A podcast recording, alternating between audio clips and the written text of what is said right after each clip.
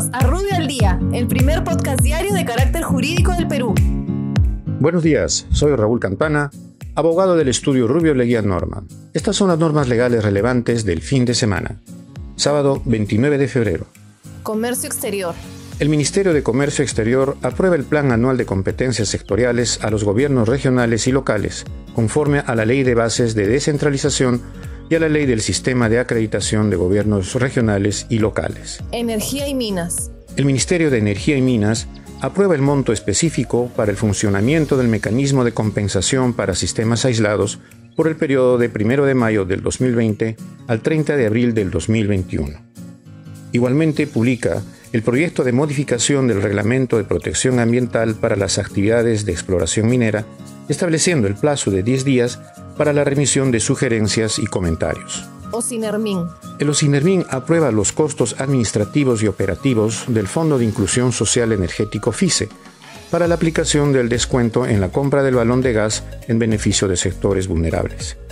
Por otra parte, permite que ante situaciones excepcionales debido a los desastres naturales, los medios de transporte de gas licuado de petróleo pueden descargar dicho producto en plantas envasadoras distintas a las de su destino autorizado, medida que busca evitar que dichos tanques se encuentren llenos en forma indefinida. SUNAT. La SUNAT extiende la posibilidad de emitir formatos impresos o importados para las liquidaciones de compra. Igualmente implementa la opción de consulta para los vendedores y facilita el envío de la declaración jurada informativa a través del sistema de operaciones en línea de la SUNAT. Domingo 1 de marzo. Energía y Minas.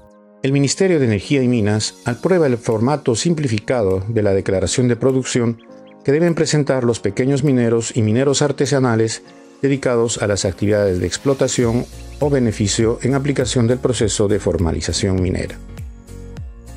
INEI, el Instituto Nacional de Estadística, publica los índices de precios al consumidor y al por mayor a nivel nacional y Lima Metropolitana a febrero del presente año siendo para Lima el índice al consumidor de 0.14% mensual y 0.20% el acumulado.